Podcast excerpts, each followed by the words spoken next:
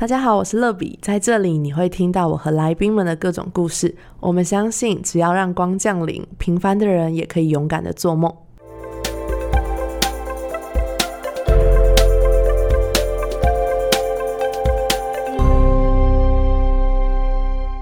欢迎光临，我是乐比。今天呢，很开心，就是我邀请到我的大学同学，同时也是我们中文系的系会长绿绿来到我的节目。嗨，Hello，大家好，我是 Green，然后我目前是一名空服员，然后平常在工作之外，我是蛮喜欢户外活动的，就是可能会去爬爬山，或者是去潜水，然后就是蛮开心可以收到邀请来录音。其实我蛮紧张的，可是又感觉很新奇。哇，其实今天有一点新奇，又有点紧张，因为其实我们还蛮久没见面的。对啊，蛮久了，其实应该毕业之后了吧？对，我们以前好像一直都没有机会，就是深聊，或是对不对？就是好像没有这个机会。因为我们不同班，然后我可能大学又都在翘课，就是系会的活动啊，然后去。办一些线上活动，或是跟系外有一些合作部分，差不多我都是以这个为主。整个大学四年，我现在回想起来，差不多是这样。对，所以我们那时候，而且我那时候也没有参加系会，所以好像比较没有机会可以一起出去玩啊，或者什么。对对对，没错。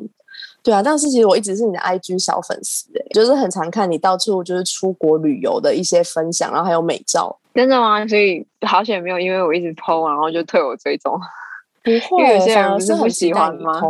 真的吗？好像会有一些人不对，但是我觉得你的分享都是很有质感，就是不是乱剖一堆，是我觉得你是真的是照片也都是很认真拍的，然后有时候觉得你呈现出来的，对，而且有时候你呈现出来那个生活态度是我觉得其实蛮喜欢的，就是我觉得有很多东西可能大家看了都会想要模仿学习，就是所以我还在。我自己的目标是我自己还在思考，说我到底喜欢什么样子的风格，或是想传递什么东西，就还慢慢在练习这样。真的，我觉得开一个账号，公开账号都会有这个想法，就是想要怎么呈现这个风格，让别人认识你，对不对？对，但是可能就不要给自己太大压力，说就是我今天发了这个，到底会不会有得到好的反应或回馈？就是反而我是告诉自己。我就是发我要发的东西，毕竟那是我抒发心情的一个管道，这样。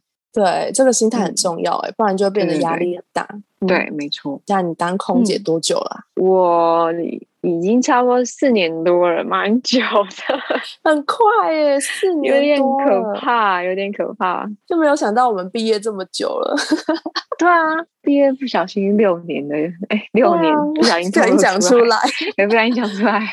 我之前就是刚毕业的时候，我记得我找工作，我都会自我介绍说，嗯，我是就是去年刚毕业的什么什么，我是哦，我前两年刚毕业。这两年我发现我已经不能再说我刚毕业了。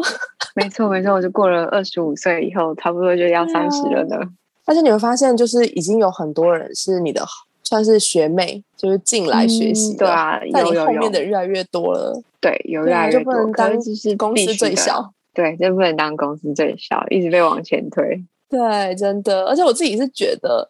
虽然好像快要三十岁，但是有好多时候还是不够成熟，然后面对事情也不够有承担力。我自己啊，我觉得其实我也是，就是会会害怕说，哇，天哪，就是已经到了一个你从小可能看着那个年纪应该要有的样子，可是自己好像却离那个样子还差很多的时候，会有一点害怕。对我小时候也会觉得，哎，三十岁的人可能应该是要是怎么样子呈现，但是其实我发现，嗯，怎么我自己好像没有跟小时候的期待是一样的样子。但是我觉得，本来生活的形态就是会因为每一个人遇到的事情不同，然后会有不同的呈现啊。所以我目前是跟自己讲说，不要预设太多。那如果真的要三十岁，那就面对它吧，就很勇敢往前走，不然怎么办的那种感觉。对，就是你想太多也不会有任何改变的可能，那倒不如我们就去面对它。这样三十岁也有三十岁的优点，我自己是这样觉得。对，真的，而且我觉得这几年其实电视剧也一直在拍一些什么三十而已啊这一类型，就是在讲这种对理智拍生活，就是告诉你说，其实这个年纪你可以过得很优雅、很漂亮这样子。对，就是不需要，就不急不徐的，然后去接受你年纪上带来的转变，或是职位啊，或是身份上这样子。嗯，真的，那我觉得你是一个很独立，然后很勇敢的女 生哎，就是而且你也喜欢上山下海，我蛮喜欢的。可能勇敢的部分，我觉得可能就是少一根筋吧，可能后知后觉，那个害怕都来的比较慢，所以 比较大胆一点。对啊，所以你会常常去尝试一些我觉得是很多人不敢做或是没有做过的事情。对我蛮喜欢的，因为我觉得。我自己是这样想，我觉得人生就这么一次。那如果可以的话，我会愿意想要去尝试很多事情，这是真的。嗯，那我还蛮好奇，就是你这么活泼开朗又外向的个性，当时怎么会想要读中文系呀？好，其实我那时候想考也不是中文系啊，我是想念新闻传播类的。但是因为那一年我就不小心国文跟历史考太高了，所以我那时候志愿其实也没有填太多。然后我想念新闻传播类填完，我就是照我的考的分数比较高的那个去填。所以后来其实我自己有想过，为什么我那么。一个这么巧的人，然后怎么会想要念中文系？或是那时候当时没有想要填观光类的，但是我曾经也想过要转学考，可是我觉得就是会留在这里都是最好的安排啊，所以就也就是不会特地去觉得后悔或干嘛这样。对，而且我觉得我我们两个好像在大学都遇到很多很棒的人，对不对？对我自己是觉得我。在大学的时候遇过真的蛮多对我未来嘛，或是我人生的观念上，是真的有一些也会影响我的人。对对，而且我常在你 IG 上面看到你跟一些朋友出去打卡，都是大学的朋友。就是因缘际会下，然后我我刚刚开头也有说，就是我大学生活，如果你问我，我的我觉得我大概都是系学会这样。那也因为系学会这个社团活动的关系，所以我真的是认识了很多，到现在都是我觉得是人生中很好很好的朋友。就是你说你可能看到我在 IG 上 PO 的，大概都是大学时候的朋友。我觉得对，就也蛮感谢的，因为我一直都觉得，就是人跟人之间就是要走在一起，不是件难的事情，可是要一起走下去是很难的。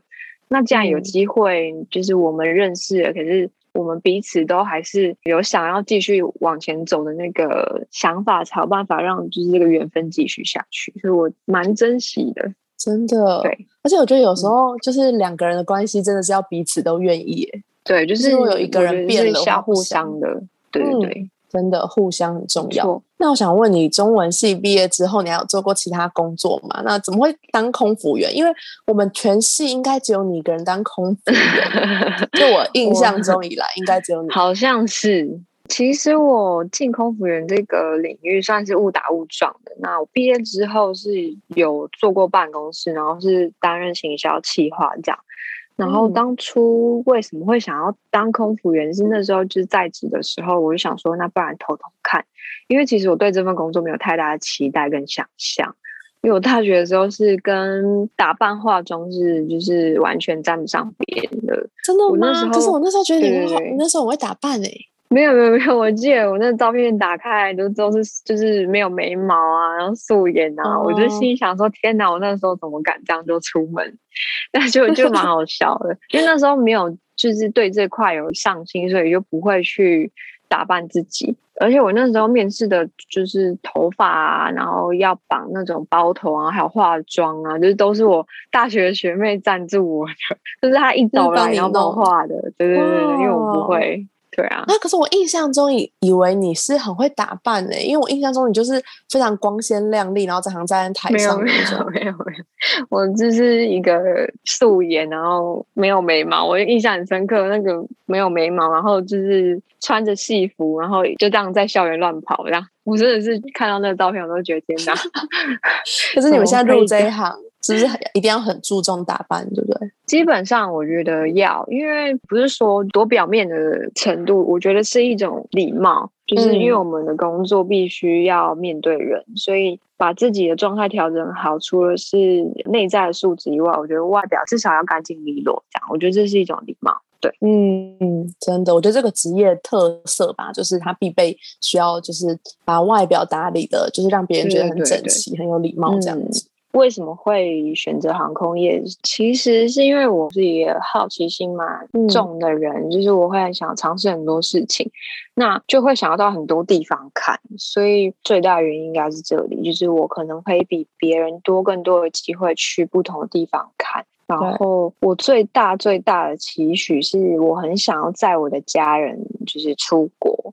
就是我希望我能为他们服务这样子。那目前有达成了吗？目前没有到，呃，我是工作的心态，但是就是我可能会带着他，带着家人出去玩，就是还没有到是可以以工作形态去面对他们。不过我有他们这样，有对对，我有一次机会是载到呃我。大学非常非常好的朋友，所以那次我就真的蛮开心的。就是他们刚好要带家人出国，然后我我就是载他们，就是那个整趟上班的情绪是非常开心，大概是我入职以来最开心的一次吧。哦，我知道那种感觉，就是很像被探班的感觉。对对对，这样因为我们探班的模式其实是比较复杂一点，你可能还要买机票啊，然后要带行李，就是出国玩，所以比较难会遇到这样的状况。所以那一次我是真的。蛮开心的，但是特别买到你那个班吗？就是有特别讲好，还是刚好遇到？预计要出国，然后我就顺势的去调班，这样就是算是为了他去调了这个班进来。好感动哦！对，但是我因为是真的很好的朋友，所以在他们家人出国，我也很开心。这样，然后到那边之后，我也有跟他们一起在那里玩了一下，因为刚好是。有一些地停，就是呃有在那边过夜的时间，所以就我觉得那个感觉很棒，对对啊，超棒的，这样突然有点想当空姐，可以哦，可以，感觉哎，你们有人在三十岁还是当空姐的吗？就是才去考？我记得我们这一届这一期有年纪蛮大的人，然后来考也是有顺利飞上去这样。哦，所以其实就是有梦想，也不要害怕自己已经可能不适合，不是刚毕业，其实也可以试试看这样子。对，像我都会觉得，就是你多投多有，就是那些机会都是存在的。但如果你没有去做这一步的话，那就是那个机会永远都不会到你身上。对，就多尝试。嗯，对。那空姐这个职业其实一直来都被大家觉得蛮神秘的，对啊，你怎么看这个职业？就是你还没当空姐的时候，你是想象跟现在真的变成空姐的时候是一样的吗？我还没有当空姐的，看这份工作，我觉得感觉都是很有气质的女生，然后很 漂亮，然后可能都可以到处飞来飞去这样。跟实际上，我必须说，真的差蛮多的。就是这份工作真的是呃，外表光鲜亮丽，但其实我个人是觉得是蛮孤独的工作的。嗯，哎，怎么会用孤独来形容啊？这好特别的一个词。为什么孤独？就是很多时候我们的工作形态不是像一般人一样是稳定的，就是固定的。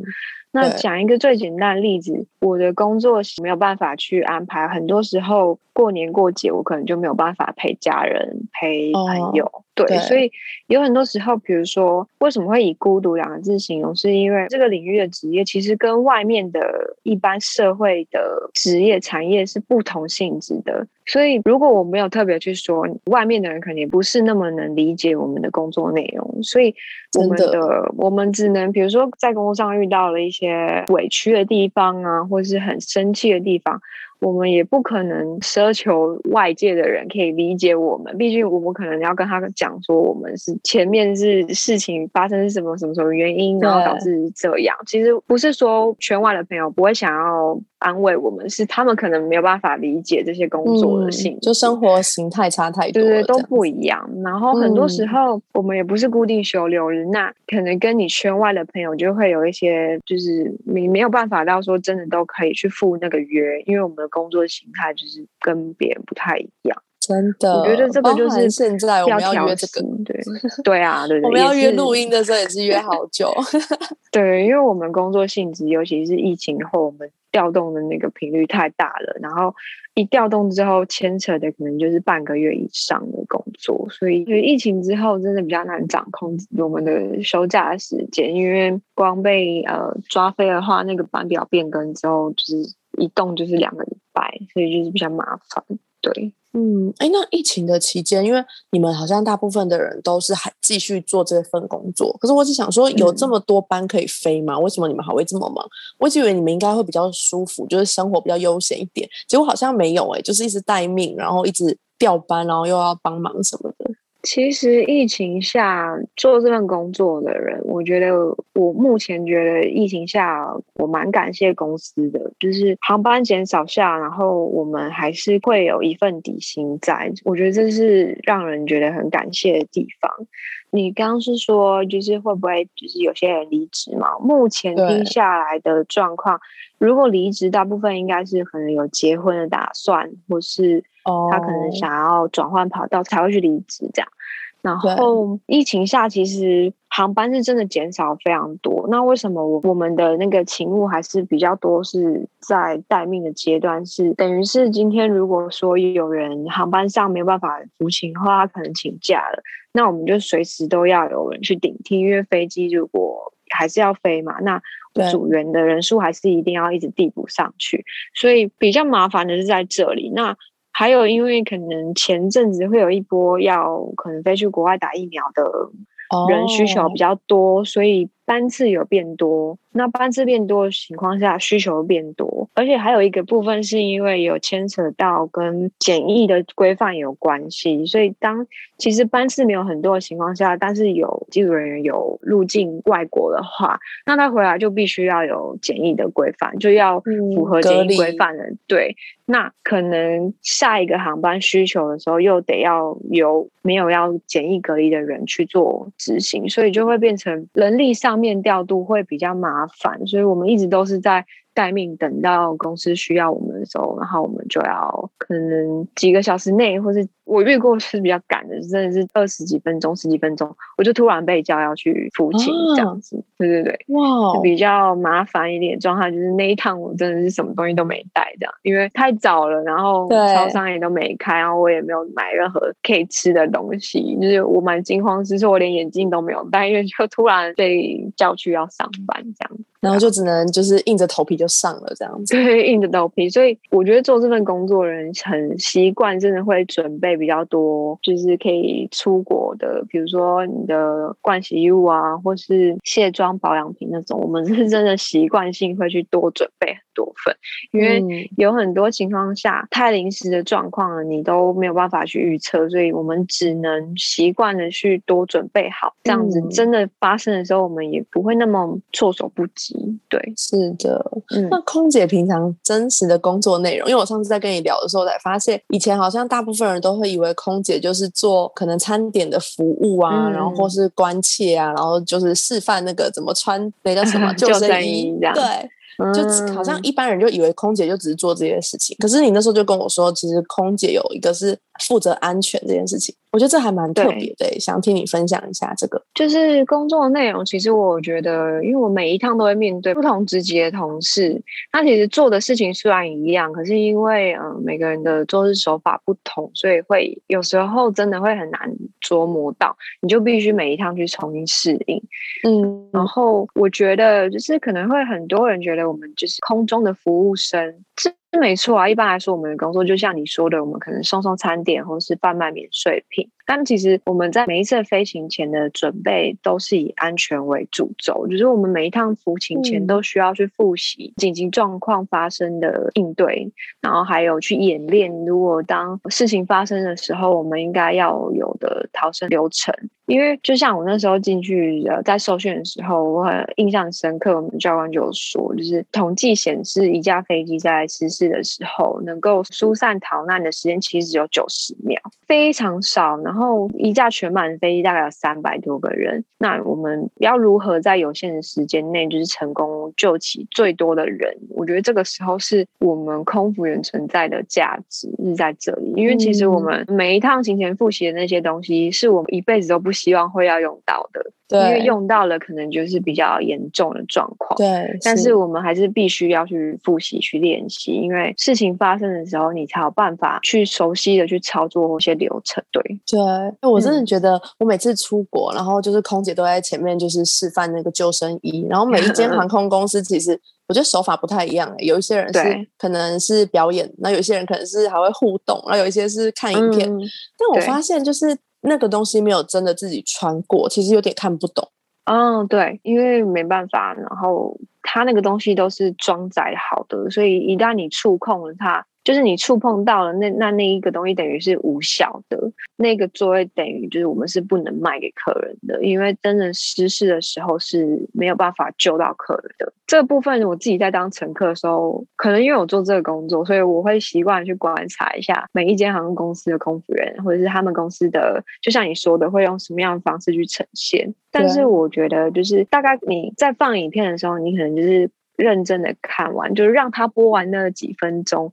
你大概脑袋里面有一些样子，我觉得就够了。因为在紧急事故发生的时候，会有我们的空服员去做引导，其实是会重新再教一次，所以就是比较不会说，就是你会不知道，如果真的要逃难的时候，你会不知道到底应该要怎么使用。因为我们的演练流程是都会去很明确的架那些纸打给乘客的。对对，但真的也希望不要遇到，很可怕。对对对，就是我说的，我一辈子我们都希望不要遇到的。都希望不要遇。那你这样飞来飞去四年多的时间，虽然这一两年其实疫情的关系，好像比较没办法出，真的是出国。虽然飞到国外了，但是也不能出去玩啊什么。就是你都怎么调试当空服务员的这份孤单？我觉得就是我身边的亲朋好友也给我蛮大的力量的，因为我比较没有办法一个人去消化自己这些，就是你所谓的孤单的孤独的情绪。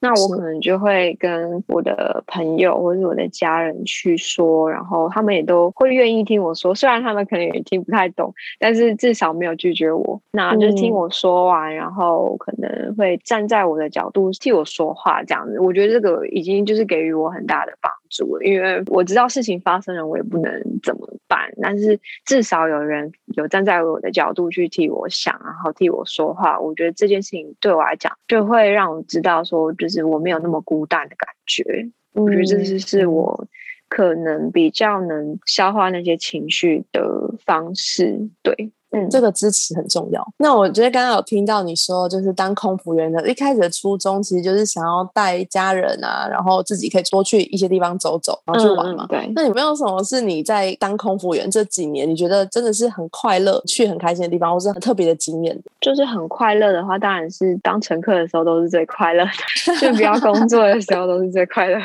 因为那个 感觉不太一样。就是上班，虽然我们可以因为上班的关系去到不同的地方，可是。那个心态还是很紧绷的，真的没有办法到很放松的玩。那 真的很开心的话，我觉得可能就是我近年来那时候去希腊玩的时候吧。因为其实我小时候很喜欢历史，然后那时候对于希腊的罗马的那种神话是会有充满憧憬的，就是觉得我好好好希望有一天我可以到那个地方。所以那时候我真的去希腊的时候，我是真的内心很激动的，因为那个就是我高中的时候真的很想去的地方，然后终于就是踏上那个地方，亲眼看到的时候，那种感觉真的是不太一样。所以就又更让我觉得做这份工作的好。好处就是目前我还愿意，就是有动力的，大概真的就是因为我们可以就亲身去经历很多想要想象不到的地方或是国家这样。真的，希腊感觉是一个很浪漫的地方哎，但其实那边的市容蛮不好的。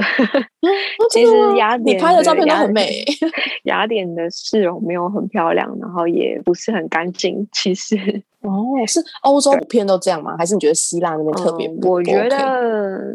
我觉得欧洲的大的国家，可能这样讲起来会让人家有点破灭。但是，就像什么 最浪漫的法国啊，或是英国，英国比较还好。但是法国跟希腊，我真的是去过，我觉得市容算是很没有很干净，不太 OK。然后，对对对，不是很好的，一点都不浪漫啊！的地方，真的真的。哦，因为我室友他是去西班牙游学，因为他有跟我录 podcast，然后他在录 podcast 时就跟我说西班牙很臭，我就说啊，为什么？他就说到处都有喝酒的人在吐，对，真的好难想象。我是说真的不容易，台湾的市容美多了，真的。对啊，就觉得哇，好难想象，就是那么浪漫，然后这么美丽的一个地方。对，有很多东西就是你要自己去看了之后，你才有办法体会的，这是真的。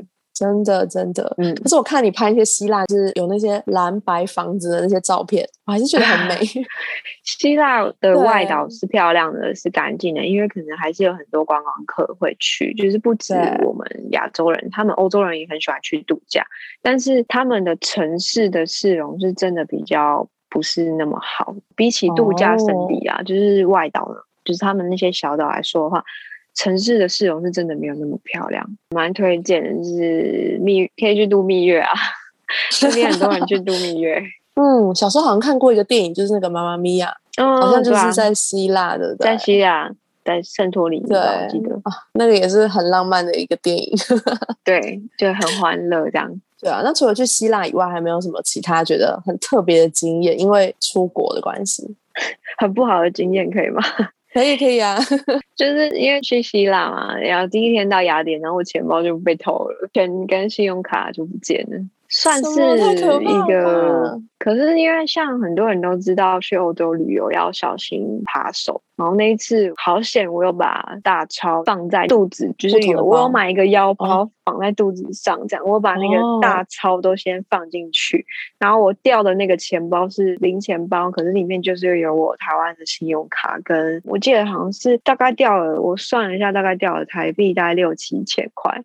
哇，那我就赶快的，赶快打电话给我姐姐，叫她帮我赶快停卡，我两张信用卡赶快停掉。然后我就第一天到那里心情就很差，因为我都还没有真的开始玩，对，我的钱就不见了，算是雅典给我一个蛮好的礼物啦。我觉得记一辈子这样，就是有让你觉得很激动，看到小时候很想去的地方，但是也有一些不好的经验，对，竟然被偷了，我也是蛮傻眼的，都什么时候偷的我都不知道。所以你是很后来才发现，哇，钱怎么不见了这样子？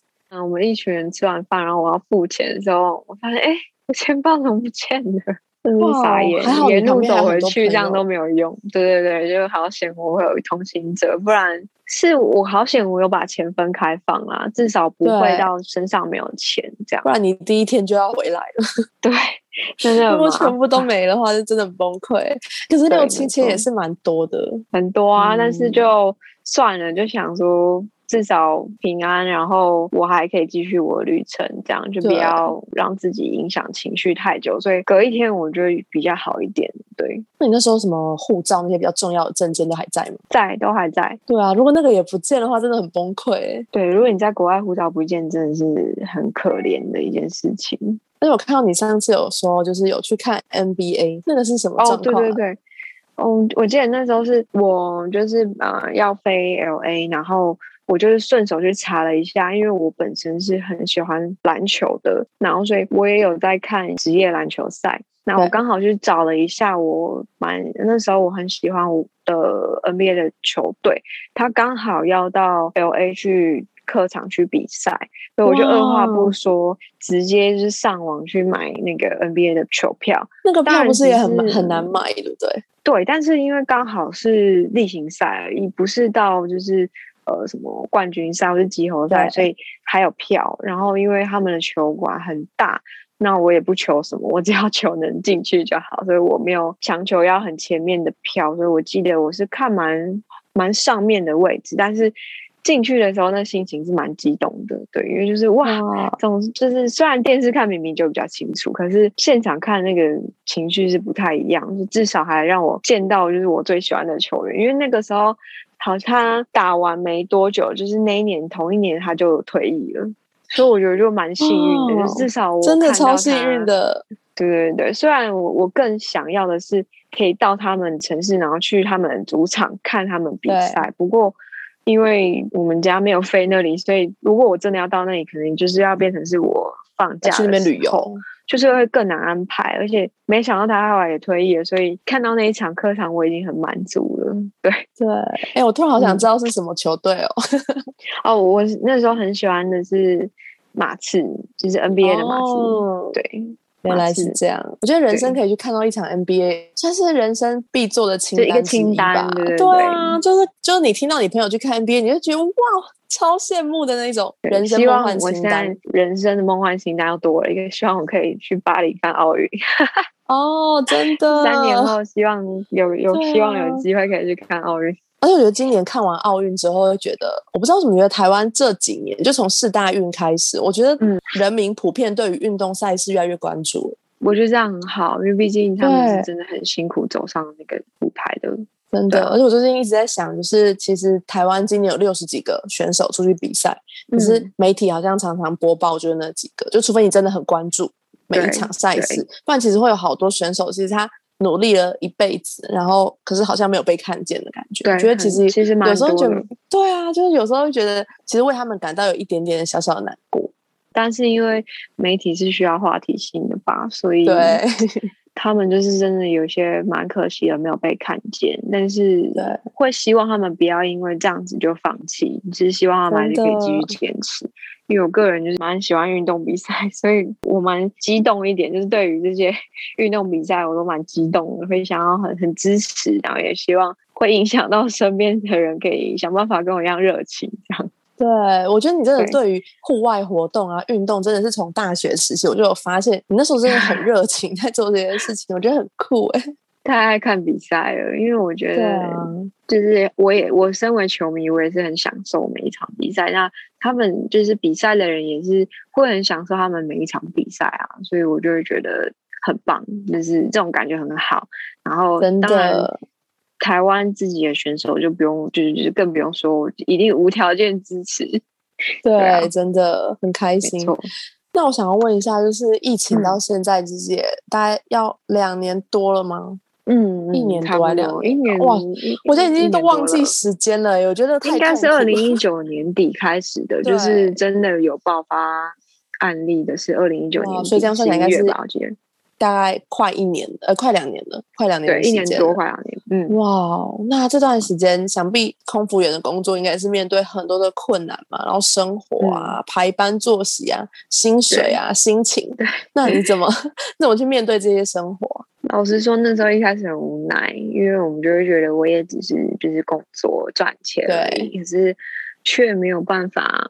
老实说，就是可能外界其实对于我们在疫情下的工作，其实是没有到那么乐于去看见的，反而比较多是会呃踏伐。但是我觉得那是情有可原的，可能就会觉得怕会是什么防疫破口这样。我觉得这都是可以的。个词觉得很难过哎。对，但是其实我们也只是在工作啊。那对啊，没有，我们也只是去载货或是去运送，然后让国际之间还是要有必须的物品去交，就是去运输嘛。我们也没有去做伤天害理的事情。可是就像我跟你说的，就是其实我们去年开始就一直都是过这样的生活，并没有因为这两个月台湾疫情变严重的。情况下，才真的好像都要关在家里或者是在家工作这样。其实我们一年前就是这样生活，所以我们就是动不动就是要关十四天、关七天，然后关九天，什么有的没的这样。那我比较幸运的话，可能去年刚好有个机会，就是我高中同学他去蓝屿打工换宿，然后他就顺势问了我要不要去找他。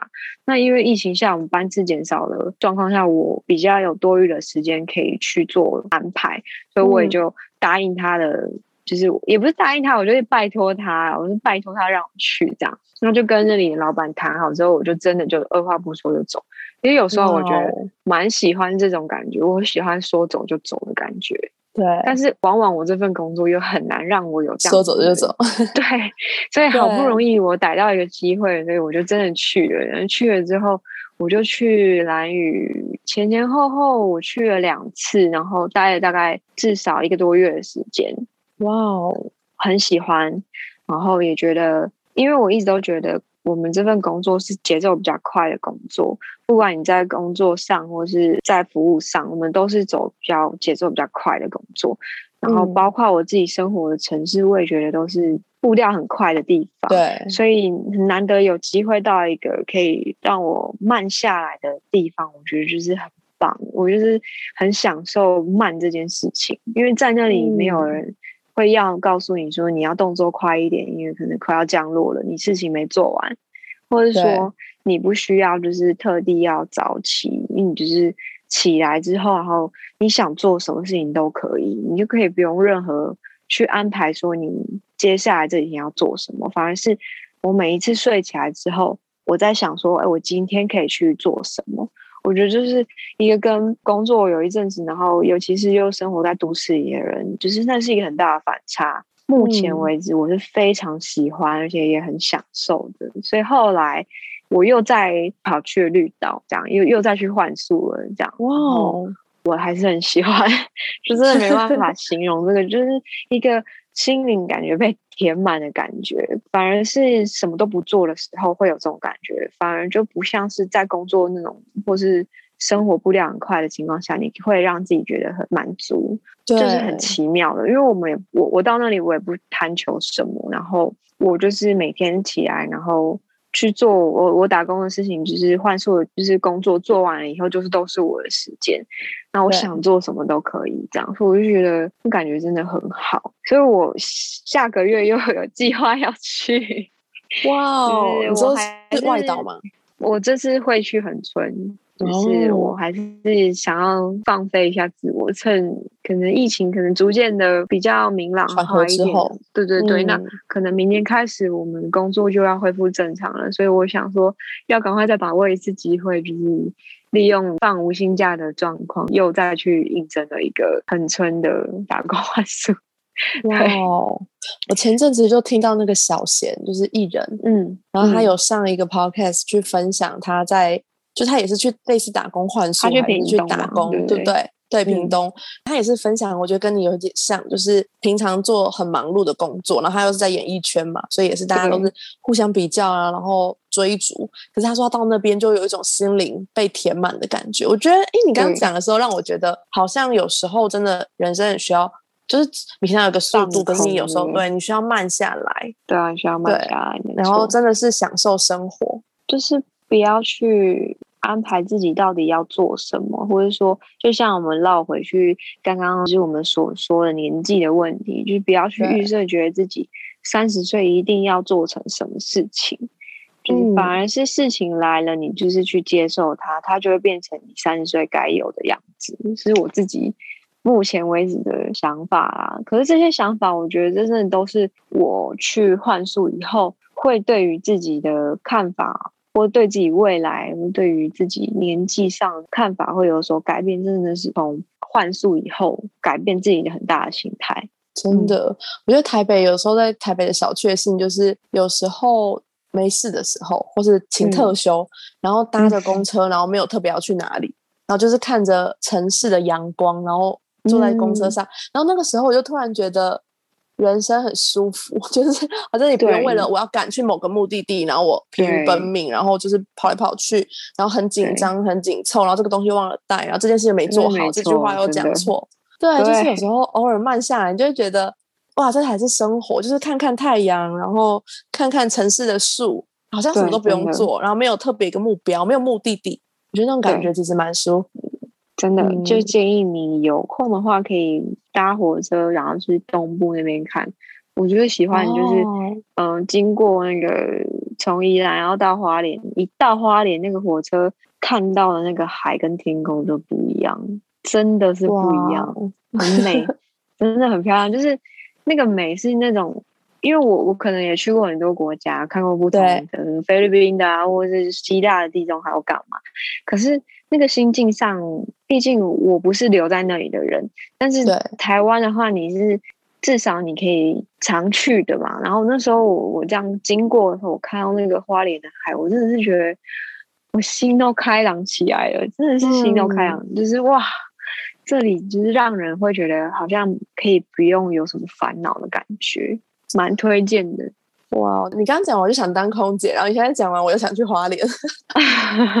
我觉得花莲可以先去，花莲的那个天空真的是真的，还是跟宜兰的有差，真的就是哇，好美哦，这样。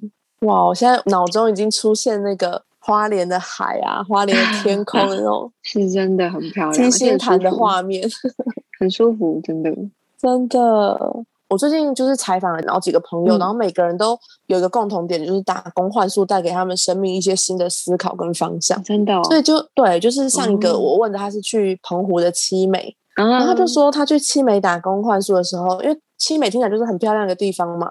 可是他说，当你要在那住两个月的时候，你就会觉得那里是一个很无聊的地方。因为他说，就是你到那边，他到马公开船要六十分钟、七十分钟，就是交通很不方便。对，交通不方便。然后当你的被关在那个岛上的时候，他就说，你就是开始会常常思考你人生从来没想过的问题。对，没错。对，刚好可以有那个时间点去让你去思考你从来没想过的事。对，就是好像有时候一直奔跑的生活是没有办法让你去好好思想这件事情。对，对，真的。好特别哦！那如果时间重来的话，你还会想要当空姐，然后走这条路吗？我觉得，如果时间重来的话，其实那时候算是我人生的交叉路口，因为。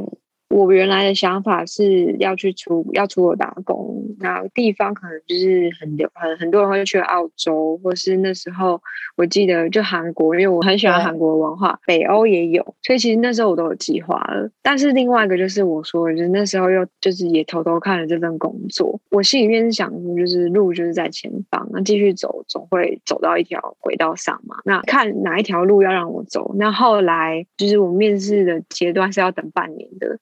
所以那半年后，我先收到通知了，那那就是我觉得就是给我最好的安排，所以我就选择去做了。所以我觉得，如果再一次，我应该还是一样，就是就会朝着。给我什么路，我走什么哪一条路的那个方向。嗯嗯，所以当时当时你其实就是觉得说，如果你的人生有什么样的安排，就是最好的安排，然后你就勇敢走上去。是这样想的，对，因为我觉得路就在前面，那他要给我哪一条，我就走哪一条。因为不管走哪一条，我觉得对我来说，我都会走到一个正轨上，或甚至是终点嘛。那就也不管是走哪一边，对。那你是不是人生很少后悔呀？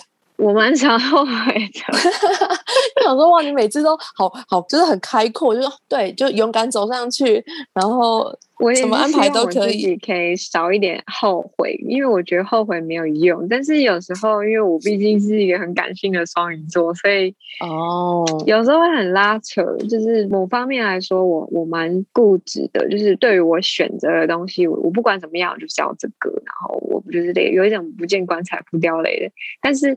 因为双鱼嘛，有两种个性，所以我觉得有时候可能小到连就是我买了一份摩斯，我都有点后悔。哇，早知道我还是去买便当之类的，我就是会有这种这种后悔的想法，一直都有。只是我会希望自己尽量去。接受自己每一个决定，因为就是会有什么样的结果都是我决定来的，所以就是要支持自己的想法。只是 比较难的那个太感性了，我太感性了。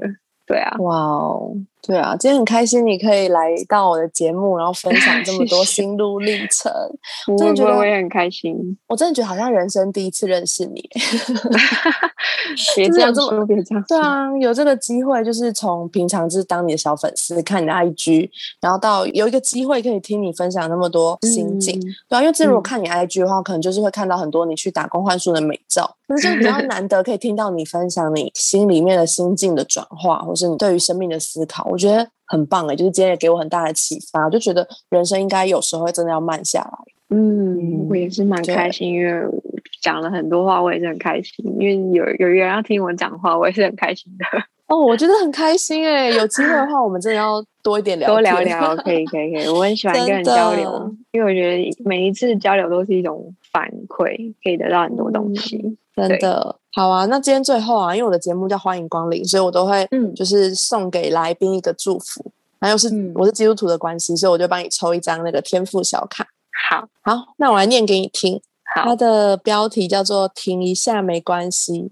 有一句经文在马太福音是：“凡劳苦担重担的人，可以到我这里来，我就使你的安息。”内容是：“亲爱的，你的生活看似一切正常，也能开玩笑，嘻嘻哈哈的。”但耶稣知道你有时候并不好，做什么会让你现在好一点？看电影、逛街、大吃、旅游，短短几秒内，你可能搜索了所有可能让自己好一点的方法，但有时候却找不到。那就先这样子也没关系的。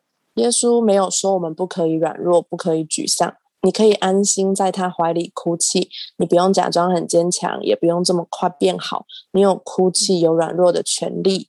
你可以卸下。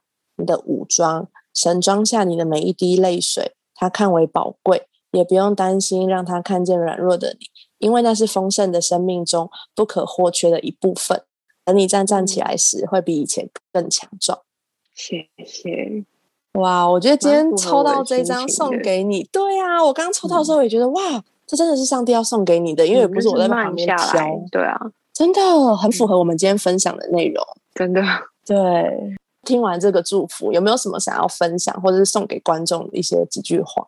我觉得有时候不用急着要去表现出什么，或是达到什么，然后反而是在这个过程中先边享受，然后边受到挫折，我觉得都可以。然后因为最最后最后，你还是会得到，就是你努力想要得到的东西，就是不要给自己有太大的。我是这样想，可能我比较没那么积极，就是不要有太大的压迫跟压力，慢慢来比较快，是真的。就是有时候就是急不得啊，然后总会有那一天，然后是你想要的，就是你想要成就的，或是你想要达到的，一定会有那一天。就是慢慢来，嗯嗯，对，真的，我觉得你这个结语也很适合放在奥运诶。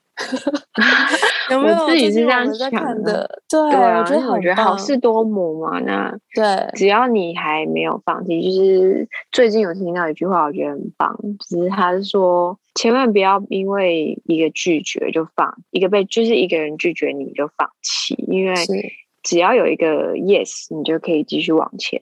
对啊，我我有在思考这句话，就是嗯，好像是真的。就是你第一次碰壁的时候，你会不会就想要放弃了？可是那些成功的人，可能就是他继续努力的人，才会达到他最后成功。因为你一开始你遇到一个拒绝你就放弃的话，你就永远都不会有成功的那一天。嗯，真的。好啊，谢谢绿绿今天来到我们的节目，然后跟我们分享这么多，真的很棒。